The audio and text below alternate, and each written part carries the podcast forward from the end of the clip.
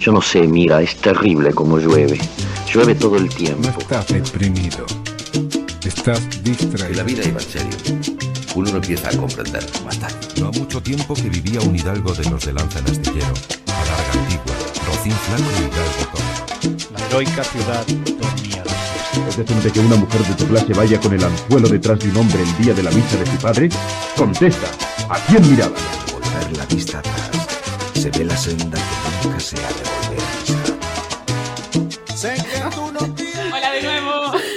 ¿Qué tal? ¿Cómo estáis? ¿Qué tal la ¿Cuánto semana? ¿Qué tiempo? tal la vida? ¿Qué tal todo? Lleváis la misma ropa que en el, que en el último capítulo, no sé. ¿Qué Tenemos que terminar lo que, lo, que, es- lo que estaba empezado, así que aquí estamos con la segunda parte de, de este capítulo que vamos a hablar sobre literatura juvenil. Juvenil, qué palabra, Mm. ¿eh? ¿Cuándo deja uno de ser juvenil? ¿Es un estado mental? Quizás. No, No. sé, es un estado literario, quizás. ¿Cuál es la frontera que separa lo infantil de lo juvenil de lo adulto? ¿Qué, es lo qué va después de juvenil? ¿Adulto? ¿Millennial? ¿Qué- ¿Qué va Claro. después? Yo creo que. Yo creo que ahí, en, ese, en esa etiqueta de lo juvenil, claro, estamos hablando de lo adolescente. Y claro, el, el adolescente. Ay, el Es turbio. adolescente. Turbia. Nunca se va del Es, todo. es- es un poco un, un descubrir y un estar muy perdido. Claro, yo creo que, que el tema el- al que nos enfrentamos ahora es muy chungo, ¿eh? es muy complejo, porque es como que tenemos la infancia, que es como una etapa bastante clara. El niño se entusiasma mogollón, atiende a todo muchísimo, la historia, lo que le cuentan, tal.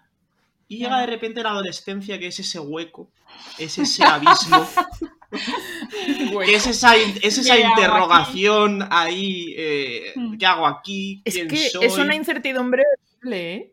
Claro, entonces Es la literatura juvenil es un poco como el adolescente. Yo es creo. que hay mucha, Claro. creo que la, la literatura, o sea, así como los cuentos infantiles todo el mundo sabe muy bien lo que es, los códigos, cómo funciona, tal, creo que en la literatura juvenil hay como un- una especie de, des- de desprecio quizás, o de, bueno, esa, esa cosita. Como que es pasa ahí. literatura menor, ¿no? Yo creo que sí, y de eso seguramente hablaremos, es decir, qué, qué es lo que caracteriza esta literatura, eh, por qué sí, por qué no, es algo que está entre dos, no lo sé, y de hecho ni siquiera sé si tengo una teoría realmente fundada, pero voy a, descubrir con vosotros si, si me creo lo que digo. Vamos a ver. Si algo tiene el- el- característico este episodio, es que no está preparado. Entonces, Son bonus que eh, hacemos. va a fluir. En el, en el episodio anterior, Trini eh, dijo algunas de, los, de las características que tenía la literatura infantil. ¿Vale? Sí. ¿Os acordáis, no? Pues yo creo que hoy Entra en el examen. en el examen entra. enumere las características de la literatura juvenil y justifica la Según respuesta. Trini. Según, Trini. Según Trini. Según, claramente. Entonces, a ver, primero, ¿existe, ¿existe una literatura juvenil? Porque es que yo, es que no lo tengo muy claro, ¿eh? De hecho, Eh. ya no es que no lo tenga muy claro, es que no me gusta la literatura juvenil. Y luego hablaremos de eso. Vale, entonces- Si no te gusta la literatura juvenil, es que existe. Claro. Literatura No existe, yo creo que no existe, pero no me gusta. Claro. Luis, te está quedando un, capítulo fatal, ¿eh? Céntrese, a, A ver, además- señora. Que si quiere bolsa. Además, debo decir que eh, es aún es tanto más grave cuanto que eres profesor Claro, es de que es- literatura para adolescentes. Entonces, bueno, o, Claro. o igual es que justamente por eso tienes una teoría más desarrollada Claro, de qué le claro, gusta a los ahí voy. adolescentes. ahí sí. voy. Es que, Querías claro, que te preguntáramos. Venga, justifica tu, tu comentario. Claro. ¿Cómo, cómo estáis exprimiendo el limón, eh? ¿Cómo os gusta esto de exprimir el, limón, verdad? A ver, eh, vamos a ver.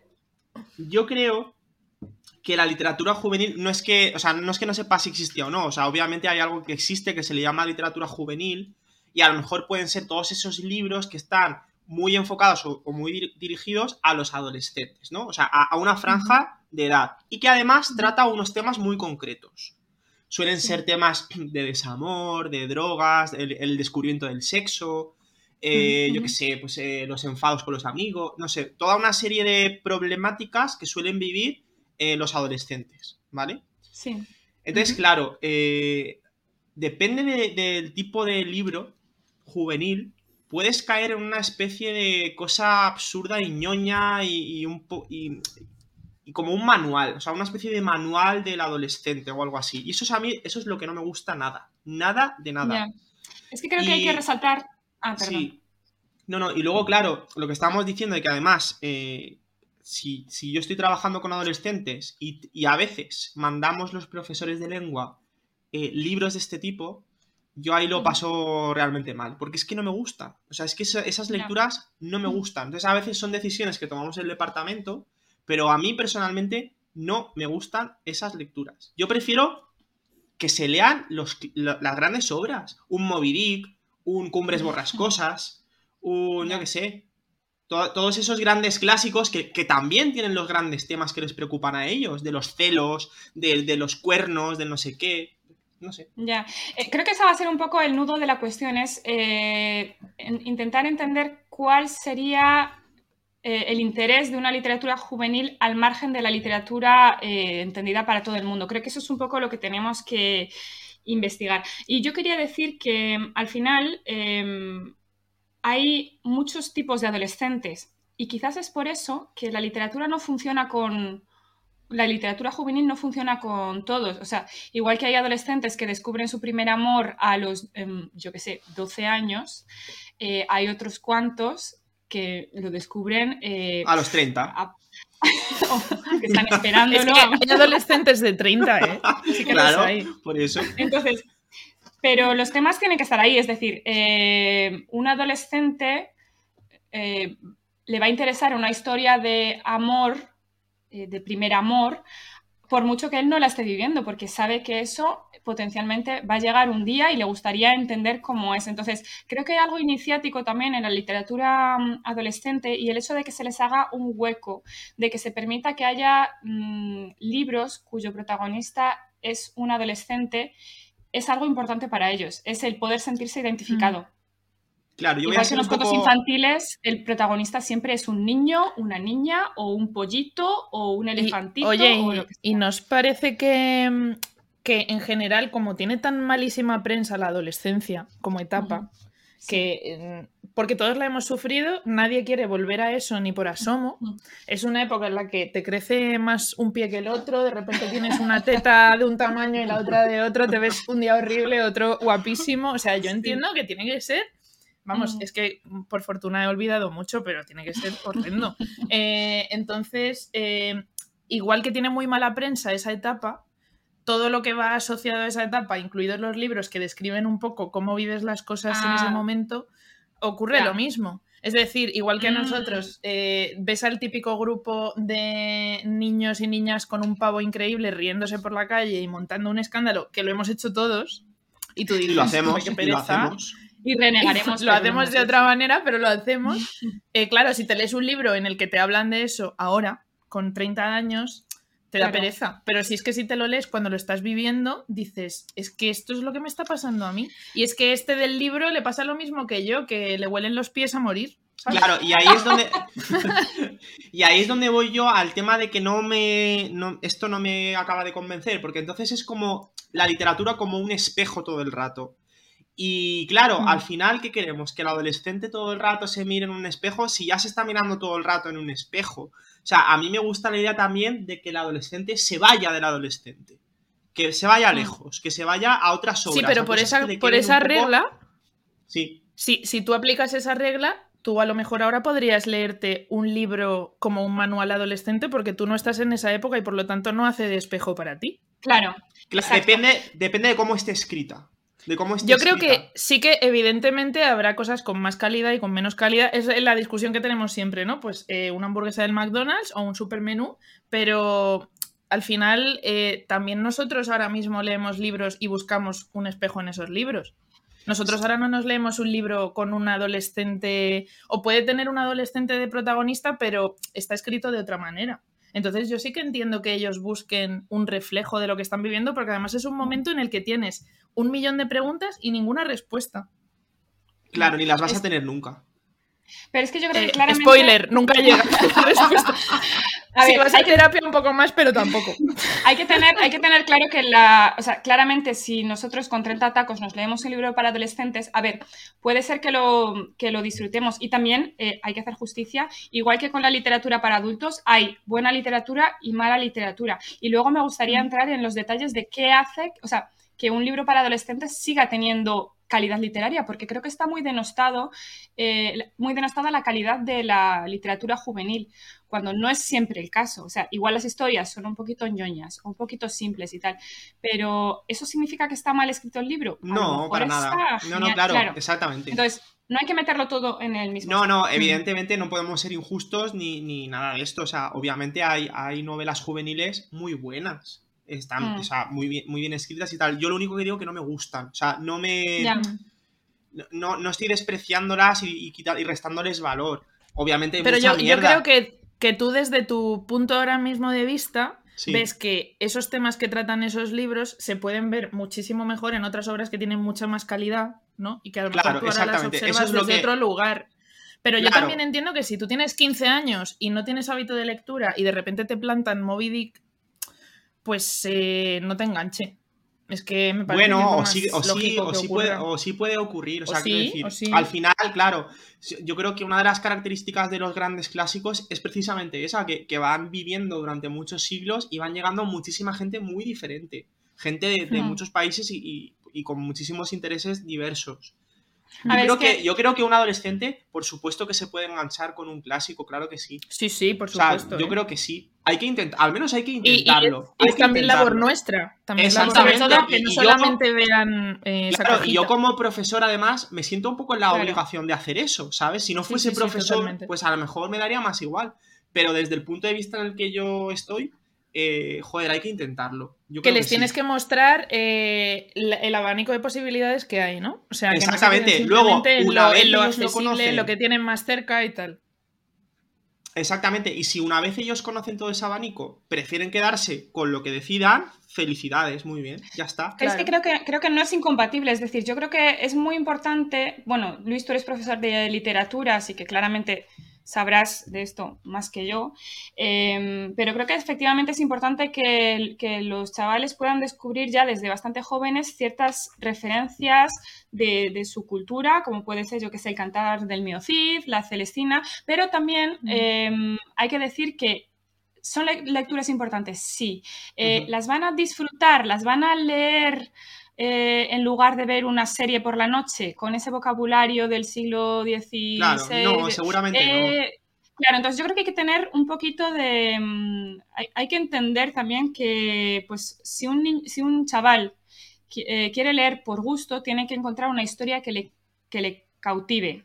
Totalmente, Y- esto- estoy de acuerdo, pero sí. también es verdad que muchas veces esto no se produce por ignorancia. Es decir, aquí entramos ya en el debate de es que como me obligan a leer algo, no me va a Mm. gustar. Bueno, eso es falso, o sea, eso no tiene por qué ser así. A ti te pueden Bueno, obligar, mm, no tiene por qué. A mí me no, pasaba, ya. pero por otros motivos. Claro, exactamente. O sea, puede ser por, por muchos motivos, pero no significa que porque te obligan a hacer algo, tiene, No, ese no. algo no te vaya a gustar. A mí ya. ha, ha habido profesores en mi vida, en el conservatorio, en el instituto, que me han obligado a hacer ciertas cosas y gracias a eso yo he descubierto Sí. esas cosas y gracias a eso luego me han gustado y he seguido yo avanzando en esas cosas. Por ejemplo, a mí... Así Eh, empezaste tú en el mundo del piragüismo, ¿no? Porque te obligó un profesor. es que te estaba quedando tan poético que necesitábamos. Así descubrí yo, así, de- así descubrí yo las aventuras El de culturismo. la- el culturismo. Y yo, bueno, me dedico a la empezó- así jabalina empezó gracias mi- a eso. Mi carrera. A ver, eh, debo decir, Luis, respecto a lo que estabas diciendo, que me- eh, tienes toda la razón, porque, y de hecho, en el otro capítulo hiciste una especie de sipeo muy importante de qué pasa, qué es lo que nos une y tal. Carpeta. Eh, sí, entonces puedo, puedo decirlo, es que nos une un libro que, Ajá. bueno, no sé en tu caso, pero en mi caso me lo mandaron leer en, cuando yo estaba en secundaria, no sé si era en primero de la ESO o segundo de la ESO, que es Los escarabajos vuelan al atardecer, Oh, de María yeah. Gripe. Sí, increíble, Eh, increíble, ¿ves? Ese- o no sea, he tenido ese- el placer.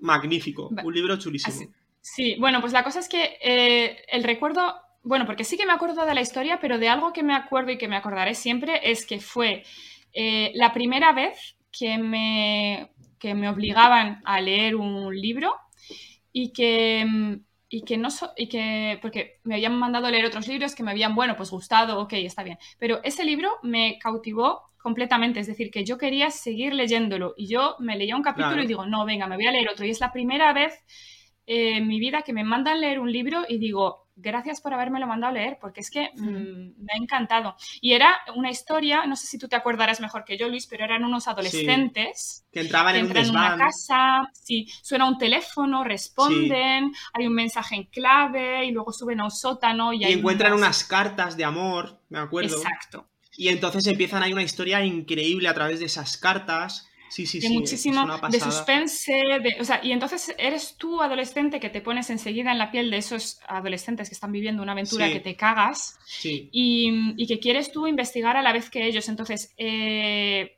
no sé qué efecto me produciría leer ese libro a la hora actual. No sé si quiero Claro. saberlo, porque te imaginas Claro. que lo leo ahora y ya no me gusta.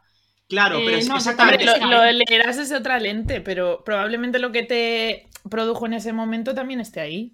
Claro. Claro, pero que al sí. final los libros tienen su propia vida también y su propia vida Sí. en uno.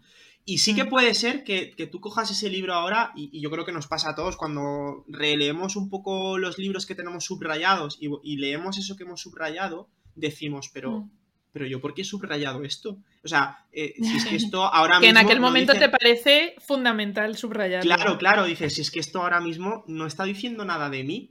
Pero claro, Mm. es que tenemos que tener en cuenta que ese libro en su momento tuvo otra vida. Tu- tuvo otra vida y otra, y otra manera de penetrar en ti, de, de estar en ti. Entonces, Sí. bueno, yo qué sé. Eh, Y Luis, ¿tus, tus alumnos cómo llevan esto de las lecturas que tienen A que ver, hacer obligatorias? esto, o sea, esto es el gran debate. O sea, esto es un tema muy Mm. difícil. Y ellos, obviamente, van a decir que odian que les obliguen a, a leer. Claro que sí. O sea, es bueno, pero es normal. que ellos odian casi todo en este Exact- momento. que exactamente. eso puede ser una medida de las cosas. Exactamente, por eso yo siempre digo que, a ver, evidentemente entre hacer algo y hacer nada, pues ellos van a preferir hacer nada, pero porque Y yo lógico. también. Y yo también, exactamente, o sea, si, Y me, si sí. me dan a elegir... Estamos con vosotros. Viva el sofá. Pero claro, es lo que te digo, que, que yo no me tomo la obligación como, no, te voy a obligar a leer un libro para que sufras y tal. No, te voy a, te voy a obligar a leer un libro porque yo sé que este libro es un buen libro y porque, Sí. y porque igual te va a encender alguna luz este libro, que igual no. Como me pasó a mí. Sí, sí. Exactamente, Como, te, como te pasó a ti con el de María Gripe. Eh, Claro. Entonces, claro, Es que realmente, y realmente te voy a decir una cosa. Luego hay alumnos que cuando pasa el tiempo te dicen, hostia, pues mira, eh, he leído este libro o me he comprado este otro libro, ¿sabes? De ese autor sí. que empezamos Ya. a leer en clase. Entonces, bueno, Claro. obviamente no llegas a todo el mundo, porque los adolescentes son así, y luego hay personas que les va a gustar más leer y otras que no. Pero hay que intentarlo. O sea, yo el Yo- tema de, de obligar o no, lo tengo muy claro, obligar.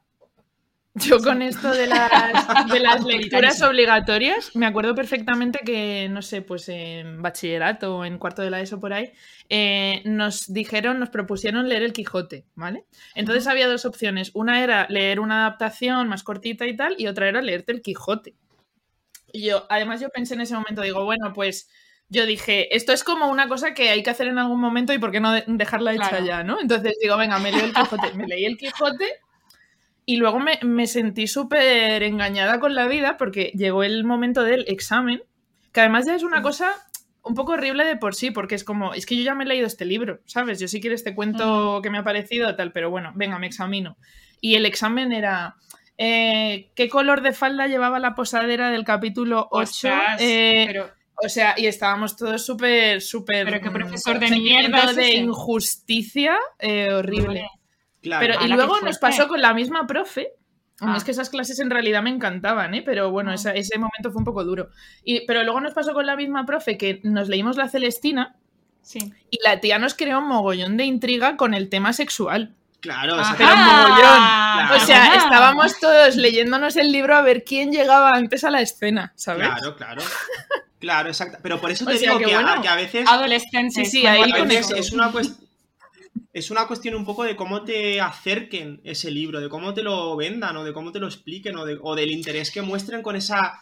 Y luego también hay que respetar, hay que respetar que lo detesten. O sea, quiero decir, es que puede Sí. pasar y que digan, Sí. no, esto es una mierda, esto no me gusta. Bueno, pues es que Pero es te has formado una opinión. exactamente, o sea, pues muy bien, claro que sí, pero Sí, tienes que conocerlo. Que te sepan decir por qué también, ¿no? Exactamente. No Yo quiero- porque, no, me- porque no me gusta. Que te lo Claro. digan. A ver, yo, yo no puedo dejar eh, pasar por alto el hecho de que María ha abierto este melón de los profesores de lengua, de cómo Sí. abordan, o sea, esto de los exámenes de lectura, porque es que eh, yo también tengo algún recuerdo de los exámenes de lectura como algo un poco fastidioso, o sea, lo que dices tú de la falda, o sea, me lo imagino perfectamente y dices, pero ¿qué más dará esto, no?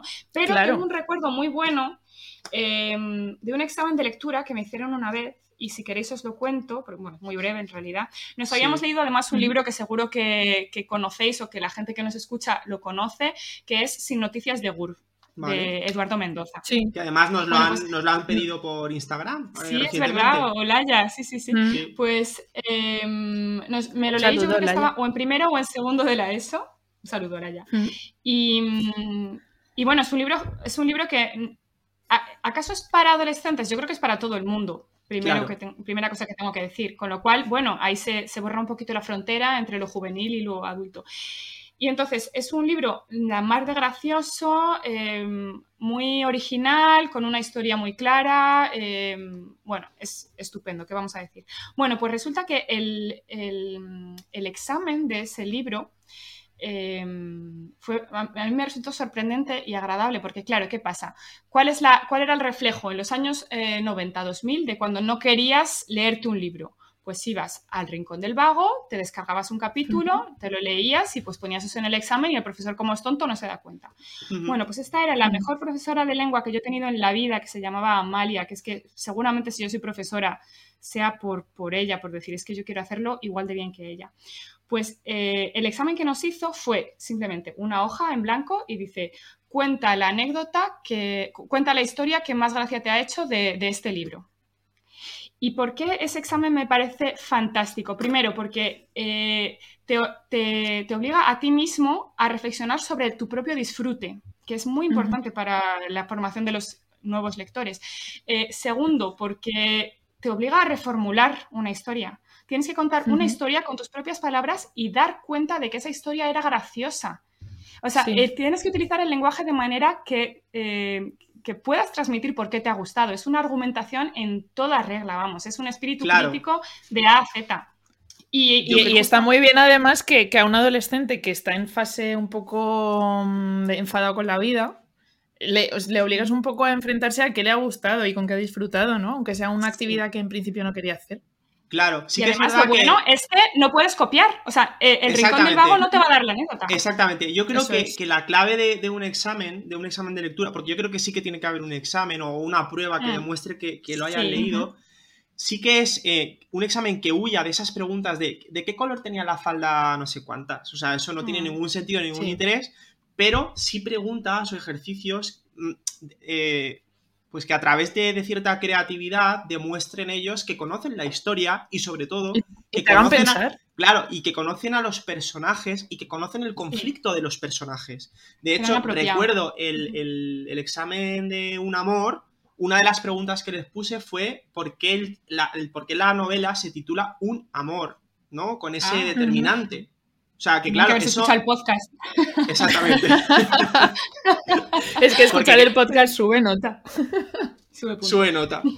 Entonces, bueno, yo creo que al final, pues esas pruebas son un poco. te pueden hundir mm, en todo. Claro, es que si, si te piden como datos, si te piden datos sobre el libro, en el fondo Eso tú es. te puedes leer el libro sin, sin reflexionar sobre él y sin que pase Claro. por ti. Pero Claro, cuando te hacen una pregunta de eso, como, como la que decías tú, Trini, es que te obliga Sí. totalmente a, a leerte Claro. el libro de verdad. Es que incluso te puedes leer, a lo mejor luego te cae justo en el examen algo que no te has leído, pero te puedes leer menos parte del libro, pero realmente reflexionándola y sacarlo Sí, mejor. Eso claro, es, que es, eso el, es. es el objetivo seguramente de esta profesora maravillosa que tuve. Que, Un saludo para Amalia. Un saludo para Amalia. Amalia, te queremos. Pues, Gracias. pues Trini, yo el, al libro de Los escarabajos vuelan al, atar- al atardecer no llegué Sí. a través de una lectura obligatoria del instituto, llegué a través de una bibliotecaria de Santa Pola, eh, una mujer estupenda, Marian, un saludo. eh, Marian, un beso. Hola, Marian. eh, yo aprendí la buena, la buena costumbre de ir a la biblioteca a que me recomendara la bibliotecaria libros. O sea, esto es algo que Ay, yo no sé qué- si se hace Qué mucho. bonito. Qué, qué vin- qué vintage, Luis, qué maravilla. O sea, me Claro. encanta que tengas, ah, eh, por favor, apadrina a una bibliotecaria o bibliotecario ya. Claro, o sea, es que, pero es que eso debería, no sé si se sigue haciendo tanto, pero en mi época los niños más o menos sí que lo hacíamos. Y yo al menos lo hacía y me gustaba hacerlo porque, Claro. porque también es verdad que en ese momento ni teníamos tantas redes, bueno, no teníamos redes sociales, no teníamos tanto, no sé, tanta conexión con el mundo, ¿no? Entonces, claro, era una forma preciosa de ir y decirle a Marian, eh, tengo ganas de leer algo, ¿qué puedo leer? ¿No? Y entonces ella te iba llevando por todos esos pasadizos que a mí me parecían fascinantes, ¿no? De la biblioteca, esas estanterías, que claro que entonces quedaban súper altas. bibliotecas de niños. Claro, es que es una cosa Mm. eh, todo clasificado por temáticas, por no sé qué. Y eh, encima las mismas bibliotecarias, las mismas bibliotecarias preparaban luego ejercicios y juegos sobre los sobre las historias que había que ir buscando por ahí. Bueno, eso Buah, era una pero maravilla. eso era una maravilla. Mm. Eso es una maravilla. Qué guay. Esa Marianne la veo como la persona, o sea, yo, yo me imagino que debías verla con una admiración en plan de esta tía se conoce cada libro de la biblioteca porque me puede recomendar cada cosa. O sea, yo sigo flipando con, esta, con los bibliotecarios. No, no, no, a mí la, o sea, Oye, eh, sí. y, y tenéis ahora mismo, bueno, esto es salirse un poco del tema, pero como aquí no salimos cuando nos da la gana, pues. Eh, eh, ¿tenéis librero así de confianza? Por- Mira, bueno, yo- cuando. Perdón, ya. Cuando estaba en Toulouse, eh, iba a la biblioteca del Instituto Cervantes porque básicamente es el único lugar donde yo podía pues, leer en español. Sí. Y la verdad es que esa persona maravillosa, eh, recomendándome de todo, eh, y sí, sí, me conocía, y si se me pasaba a devolver el libro más tarde, lo podía devolver más tarde. Si quería sacar siete libros en lugar de seis, me decía, sí, sí, sí, tú como el librero de la Bella y la Bestia, que dice, te regalo este libro. Pues ese es el, el bibliotecario de- que yo tenía. Yo ahora conocí aquí, en- pues, yo conocí en, en Madrid y, pero, y he llegado a él este año, lo he conocido este año, a Benito, que es el librero de Antón Martín, de la librería que hay ahí. Y, y joder, la verdad es que me encanta ir ahí porque realmente él ya sabe lo que me gusta leer o sabe lo que busco. Mm. Y es muy bonito cuando una persona que te va a vender libros eh, sabe qué es lo que necesitas. Porque de alguna Mm, manera sí. es otra forma, no sé, es otra vinculación muy interesante, es otro vínculo con, con otra persona, ¿no? Diferente y, y- y te. Es que claro, te trae como una parte social de leer, ¿no? Que es al Exacta- final, pues, eh, exactamente. compartir, que te descubran. Claro, Sí, sí, y es totalmente. como, y él se esfuerza por buscarme el libro exacto que vaya a conectar conmigo, el estilo literario que yo necesito, la temática, tal, no sé cuántas. Y eso ya no es, eso es otra forma de leer ya. O sea, eso es ya leer como, como un hábito en tu vida, o sea, como una cosa, no sé, imprescindible, como un alimento casi. Sí. ¿Y tú, María, tienes bibliotecario de confianza? O... Pues más que ¿Cómo haces la bibliotecario, eh, librero. Eh, bueno, yo es Ah. que ya, bueno, ya sabéis que soy de Jerez y allí hay una librería que es eh, genial, que se llama La Luna Nueva, que lleva abierta pues toda mi vida. Yo creo que estaba abierta antes de que yo naciera o por ahí la abrieron. La luna vieja. Y el, el bibliotecario, uy, el bibliotecario, el librero Cristóbal, que es muy amigo de, de mi familia y tal, eh, pues claro, nos conoce cada vez que vamos allí, estamos hablando un rato con él. Y es genial porque es, que es un tío tan culto que es como un mundo tener una conversación con él y siempre que tienes una duda sobre un libro te comenta, te recomienda otro y luego está eso bonito de como apoyar a una librería que Claro. a mí me, Claro. me da muchísima pena que, que- que cierren tantas librerías con esto del mundo de internet, aunque yo soy la primera que en algún momento recurro a comprarme un libro por internet porque me haga falta o tal, pero siempre que voy allí, vamos, es visita obligada eh, y me encanta. Mm. Así que nada, aquí Eh, pues ojalá- a que adoptéis a un librero. Digo, sí, que ojalá podamos nosotros ser eh, los libreros de estos adolescentes, es decir, que nos puedan venir a decir qué, qué puedo leer o qué, qué crees que me gustaría. Digo, para no alejarnos demasiado del tema eh, adolescentes, porque si no ya se sienten marginados de la sociedad, que nadie les comprende encima. No, eh, os queremos, dejamos de lado en su podcast. Os queremos mucho, os respeto mucho y, y de verdad eh, lo estáis haciendo genial. Un abrazo. Sí, Vamos sí, a sí. decir, si os parece así, a ver si nos acordamos y hacemos memoria y decimos algunos títulos así de estas novelas que hemos leído en la juventud. Por ejemplo, Campos de Fresas. No sé si lo habéis leído. Este de No lo he típico leído. de. Pues Pero es muy típico difícil de. que hayamos leído los mismos, yo creo. Pero Sí. es que este es muy famoso. O sea, yo este lo he visto a Famoso muchos. tú. Famoso famoso yo, claro, yo soy muy famoso. A ver, Campos de Fresas, ¿qué pasa con él? Sí, bueno, pues es el típico libro de pues que a una le da un coma etílico o algo de esto, o se droga y no sé cuántas. O sea, es una historia de estas típicas. Ah, El típico campo de fresas. De campo de Claro, son todo drogas, el campo de drogas. Eh, que es que se, se nos ha olvidado volver sobre el hecho de que cuáles son los elementos que caracterizan la, la literatura juvenil. Entonces, Sí. Acaba de dar un volantazo. no, no, no, para Volando. nada. Es, es- porque es lo de drogas. Tal, cogiendo y- rotonda. Para nada. No queréis, no. Estoy No le-. Por lo que sea, no le ha gustado mi propuesta. Entonces ha dicho, Sí, sí, sí, te puedo. salgo, salgo por esta, por esta salida y me voy a Ha puesto otro sitio". intermitente y. Yo me debo, y yo me debo a mi público y a mi público le hemos prometido hablar digo- de los elementos de la literatura. Sí, ahora vamos, pero decía que si tenéis algún título así como por. por Sí. Porque no, al Mis, final no hemos eh, dicho títulos. Para mí un libro que me marcó mucho en la adolescencia, ya en bachillerato, fue eh, un libro de Martín Casariego que se llama ¿Qué te voy a contar? Ajá. Ujú. Eh, también es una historia de, de amor entre un chico y una chica y el chico como de una manera muy torpe intentando recuperarla, pero como súper enamorado y, y no sé, está escrito con ese estilo de la prosa atropellada de los años 2000, no sé si sabéis a lo que me refiero. Claro, la prosa atropellada. La, La que coges tú con las la- la- No, pero mira, soy capaz aún de recitar un párrafo de memoria de ese libro que me marcó. Adelante, me marcó. por favor. Te damos paso, Trinidad, cuando quieras. Pero en fin, ¿qué te voy a contar que no sepas ya? Si fuiste tú quien me dijo que son los escorpiones los que al verse rodeados por el fuego se pegan un picotazo a ellos mismos que se quedan secos, y nosotros lo encontramos divertido y hasta gracioso, y nos fumamos un puro, como si no fuera algo horrible y dramático, algo que debiera avergonzarnos, algo que... Tres puntos. La, Oh. la cara intensa que tienes recitando esto eh, se merece que el podcast tuviera vídeo. Desde mis 18 años siendo intensa con esta frase, cada vez que alguien dice que te voy a contar, yo arrancaba con esa frase porque se me había llegado tan en la mente y a- a- aún hoy a mis 31 tacos, digo, la- me sigue saliendo de carrerilla. Tío, yo es que de Así verdad tengo una facilidad ¿cómo para olvidar. O sea, es que yo me ha pasado que me he leído el mismo libro y hasta el final del libro, la segunda vez que me lo he leído, no me he dado cuenta que ya me lo había leído. Me ha pasado, ¿eh? En plan de, ¿esto Abuela. me quiere sonar?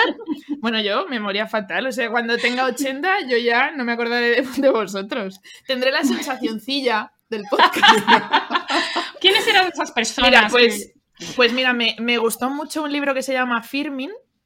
O sí, Firmin, Firmin. Iba a Firmin, decir eso es Filmin. lo de las Firmin no, películas. Filmin es lo de las pelis. Firmin. Ole, Firmin. Que, que me parece que el escritor se llama Sam Savage, pero no estoy muy segura, luego lo busco. Eh, y habla, eh, Firmin es un ratón que vive en una biblioteca, es un ratón de biblioteca.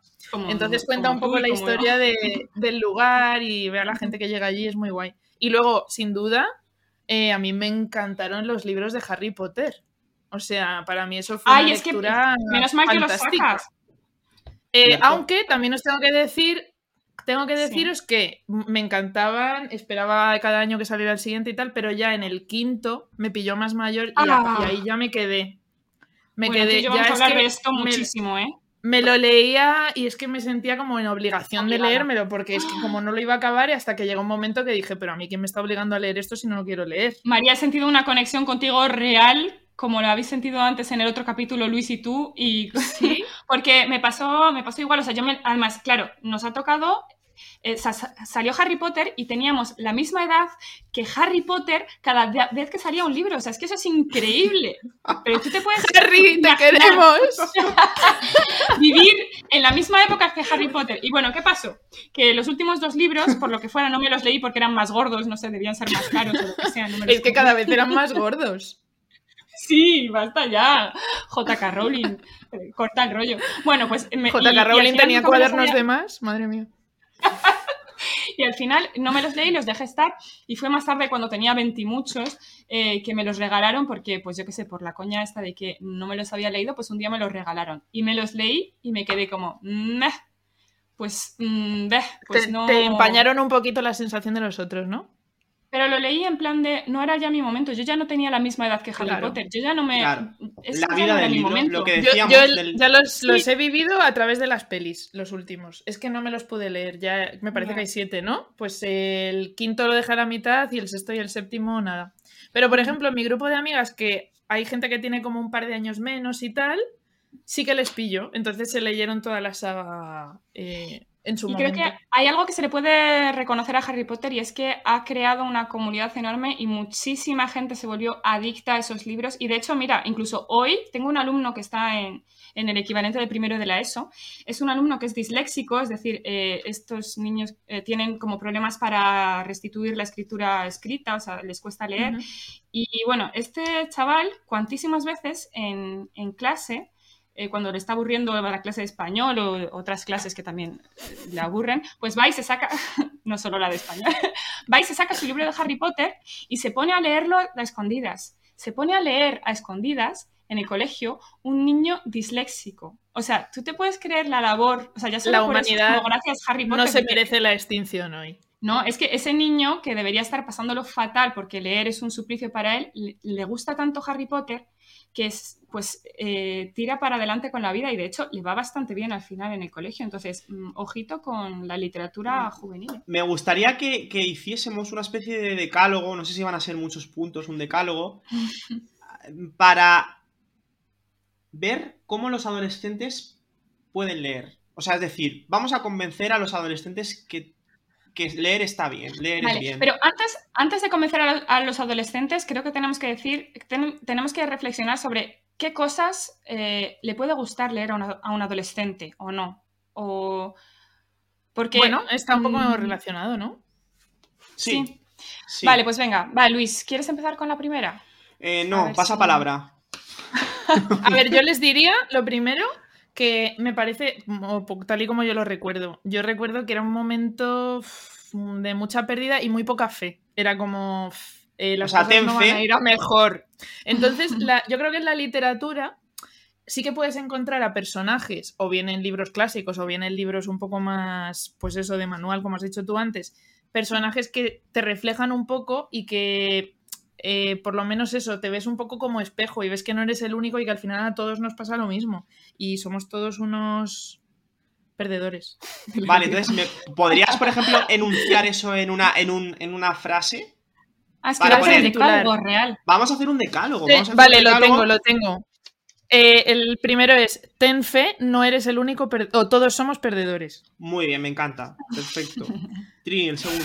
A ver, eh, es que quiero, quiero primero... mm, Quiero primero tomar una rotonda y luego ya. No, no, no, no, es que me Intermi- parece... es Está me- poniendo el intermitente, mira. Vale, pero pongo el- eh, al menos estoy avisando. A ver, lo que digo es que yo, sí, yo puedo decirle a los adolescentes, hey, haced esto porque esto es bueno para vosotros. No, tal", no, no, no, no eh, hacedlo, no hacedlo. No, pero, no, no, pero escucha, que voy hasta el final porque eh, es, importante también. Es como, cada día, todos los días, estoy rodeada de adolescentes. Y yo creo que también eh, para poder darles consejos, eh, tienes que saber cómo comunicar con ellos. Entonces tienes que también romper unas lanzas a su favor. Y lo que me parece súper importante de los adolescentes para que les guste leer es que los- lo- la literatura que estén leyendo hay que huir locamente de la moraleja.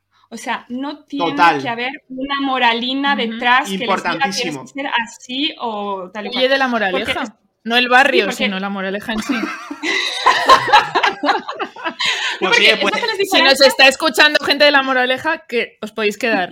Podéis leer allí. Digo, que digo, es, es que los- el adolescente necesita sentirse diferente del niño. Entonces, los cuentos de Sí. niños que tienen una moraleja, un, un- un- un este. Entonces, si tú lo que quieres es que el, el el chaval, el adolescente, considere que va en buen lugar, que está haciendo esta transición a la vida adulta, tienes que dejarle que él lea como él quiera, incluso una lectura más gamberra o más irreverente. Entonces, eso es lo que yo quería dejar pues entonces, bueno, nos viene muy bien porque creo que la número dos puede ser huye de la moraleja. Huye de la moraleja. Pero eso para los escritores, porque el, el, el alumno. No, para el lector final- también. Para el lector también. Cuando Ah. tú ves que un libro puede tener moraleja, huye de ahí. Ya está. Huye de la moraleja. Ah, vale. En Claro. plan de que le, den, que le den al escritor que hubiera escrito mejor. Vale, Exactamente, me exactamente. Sí. Vamos a empoderar a nuestros alumnos también. O sea, ya está Pues bien. sí, Tengo y que una. Y que digan, no me Pero gusta me toca, el me- pero me toca. Ay, sí, perdón, perdón, perdón. La 3 es eh, lee, ahí no están tus padres.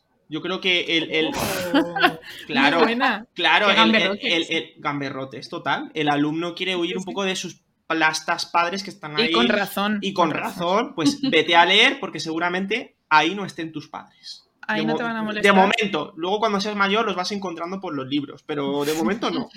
Te aparecen. Rin, rin, psicólogo. No sé. Rin, rin, soy, soy tu papá, aquí estoy. Llévame a terapia. Eh, a ver, Número Venga, yo tengo, yo tengo una. Yo tengo una. Dale, María. Eh, es un poco esta idea. Si tú, adolescente que nos estás escuchando, ahora lees, no va a ocurrir ahora, pero de aquí a 10 años vas a ligar muchísimo más. Sí, sí. Vas a Eh, ligar muchísimo más que alguien que no lee, porque a ver, tú ahora mismo hablas con una persona que no se ha leído un libro en su vida y da pereza. Claro, porque hablar. O, O, sea, gente que no tiene intereses cultura- culturales en general. Culturales. En general, eh, yo, culturales es cultura de China. Culturales. yo creo que, como el típico póster este muy modernico que hay en muchas librerías, de le- leer es sexy, ¿no? O sea, al final. Leer es sexy. Leer. Ahora igual no lo ven. Ahora igual no lo ven. Pero A ver, yo veo, llega. una, yo veo a una chica en el metro leyendo un libro y eso es muy bonito. Ah, como, como lo que dijo Luis, que el otro día nos dijiste que estabas en una, en una cafetería y había una mujer leyendo Un amor de Sara Mesa y nosotros, Es ah, pues venga, voy a decirle algo, no sé qué. Y dice, bueno, es que estaba, en realidad estaba dando de mamar a su bebé. Digo, bueno, pues igual... Era un momento igual un poco privado. igual Eh, bueno, vamos a parar. Os diré una cosa, en Instagram hay una cuenta que se llama eh, Sexy Dudes with Books o algo así, y es como de tíos buenorros leyendo. Entonces, gente que le hace fotos a tíos, a tíos que están buenísimos por el mundo leyéndose un libro. Es que luego la vamos a poner ahí porque es que es genial. Sí, sí. Creo que hay algo, hay algo importante de, mm, del, del libro, es que, mm, bueno, pues eh, los adolescentes ahora mismo están conectados todo el rato con el teléfono sin parar, lo cual trae cosas que Sí. son buenas, pero también hay que enseñarles a no estar todo el rato conectados. Mira, el otro día estaba viendo un vídeo de, de YouTube sobre justamente este tema de estar todo el rato conectado al teléfono y, y me llamó mucho la atención porque una de las cosas que decía de por qué no es bueno estar eh, todo el rato, tener el teléfono a mano, ir a verlo todo el rato, es porque el, el teléfono nos ha privado del aburrimiento. Claro. Ya, y entonces, ¿y, y qué pasa? El aburrimiento, que a priori puede parecer algo malo, en realidad es el resorte para la creatividad, para la imaginación, Sí. para el reinventarse, para el entender quiénes somos, para conectar con los demás. Entonces, eh, Y por para esa estar misma- contigo mismo. Sí, claro, y por sí. ese mismo razonamiento, lo que dices tú es muy importante, María, lo de estar contigo mismo, porque justamente en el vídeo este decía que en esos momentos en los que estamos como aburridos es cuando nuestro cerebro está procesando nuestra propia autobiografía. En plan, tú te estás construyendo quién eres tú como, como personaje en esta vida. Entonces, básicamente lo que quiero decir con esto es que eh, no solamente ya el libro de por sí te, te- te lleva a otros mundos y tal, sino que también te ayuda a crear unos hábitos que son buenos para ti, para, para encontrar otras De hecho, esto que estás diciendo, Trini, lo ha escrito Miguel de Unamuno en Niebla, en la novela. Sí, y dice así: El aburrimiento es el fondo de la vida. Y el aburrimiento Ah. es el que ha inventado los juegos, las distracciones, las Sí. novelas y el amor. La niebla de la vida rezuma un dulce aburrimiento, licor agridulce. Todos estos sucesos cotidianos, insignificantes, todas estas dulces conversaciones con que matamos el tiempo y ganamos la vida, ¿qué son sino dulcísimo aburrirse? Me encanta. Hay un es que- de. Y, es que- y tienes razón, porque cuando se nos Una ocurrió la idea-.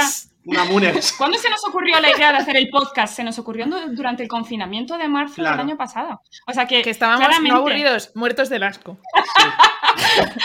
O sea que sí, esto, esto es cierto. Y, y ahí también. Oye, es que nos pasa ahora, por ejemplo, o sea, Sí. a mí, que, que- que me gusta leer y tengo un hábito y tal, eh, me cuesta a veces leer porque tienes a mano el móvil, suena no sé qué, es como que tienes mogollón de, de- de cosas ahí bombardeándote. Entonces yo pienso que si tienes 15 años, eh, te está sonando el móvil cada 3 segundos, coger un libro tiene que ser dificilísimo.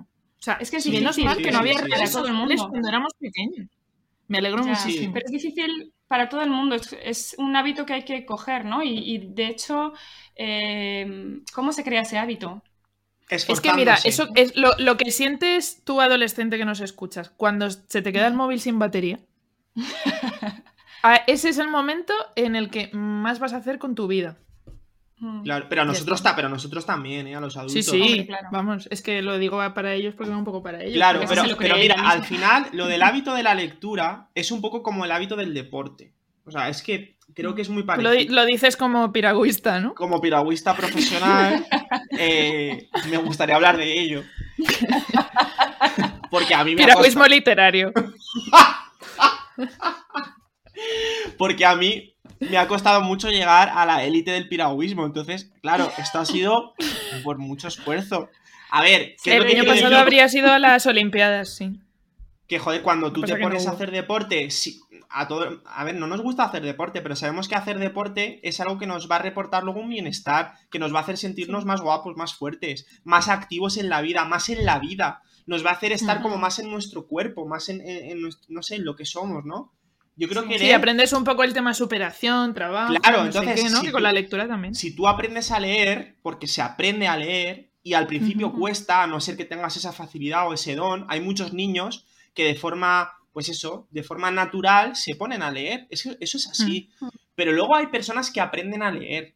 Y, y Sí. eso está también muy bien y yo creo que eso es Sí. interesante. Esas personas que a lo mejor de niños no han leído tanto y luego, a partir de los años, van cogiendo ese hábito.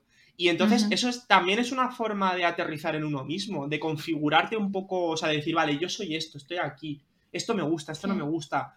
Y también una cosa fundamental que es el tema de- del apasionarte con algo. Yo creo que eso te lo da la lectura. El que tú Uno luego... existe, Sí. uno existe en la medida en que le apasionan cosas. O sea, Eso eh, es. darte cuenta de que te gusta algo, eso es saber quién eres. Es como la Mm. manera, la única manera de saber quién eres. Es como, Claro, esto me Y Si si, gusta. quieres- y si si quieres- empiezas si quieres a leer. Perdón, Sí, no, digo, que si digo, empiezas a leer. Venga, Luis, tú, tú. va. No, que digo que si, si quieres conocer realmente a alguien, pregúntale qué es lo que le apasiona.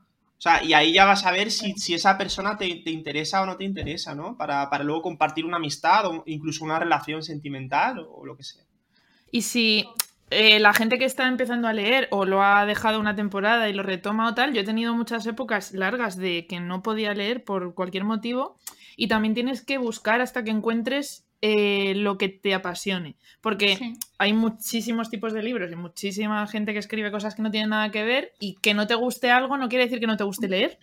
Es que no has llegado a tu estilo o a tu libro.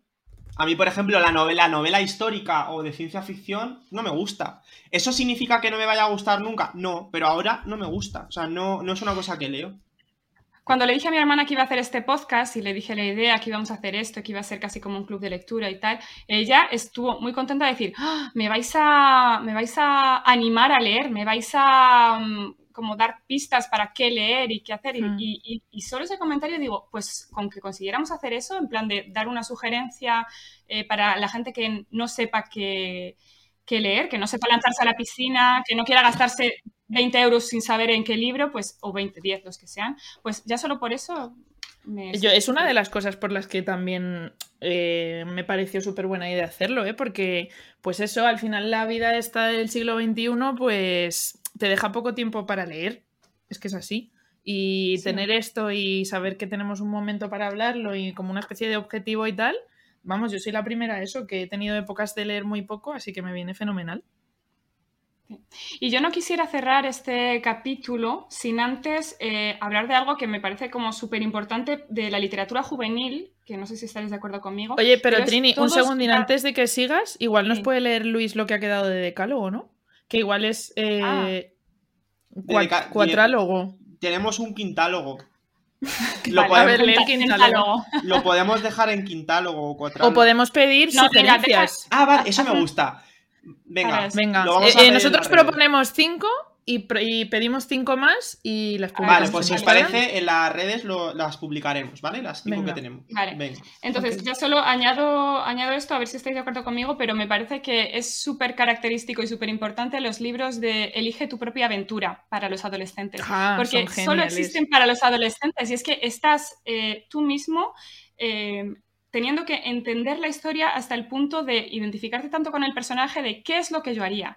Y a veces, no sé si os pasaba, en plan de, ay, es que yo lo que haría sería esconderme en un armario, pero es que yo sé que la- el personaje lo que debe hacer es luchar contra ese león.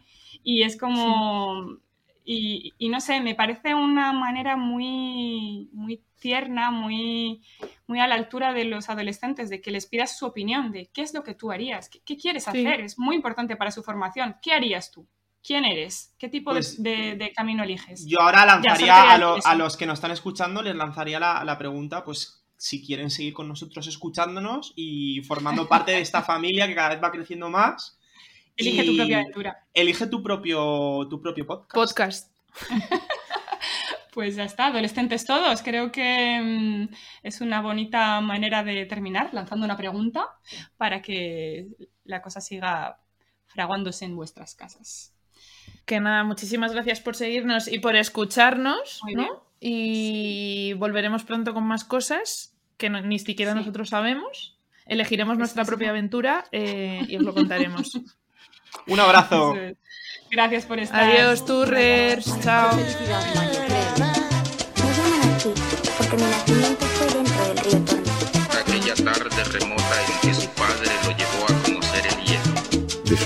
Tal vez olvidada. La letra desde luego es fundamental para que te llegue una canción y te emocione.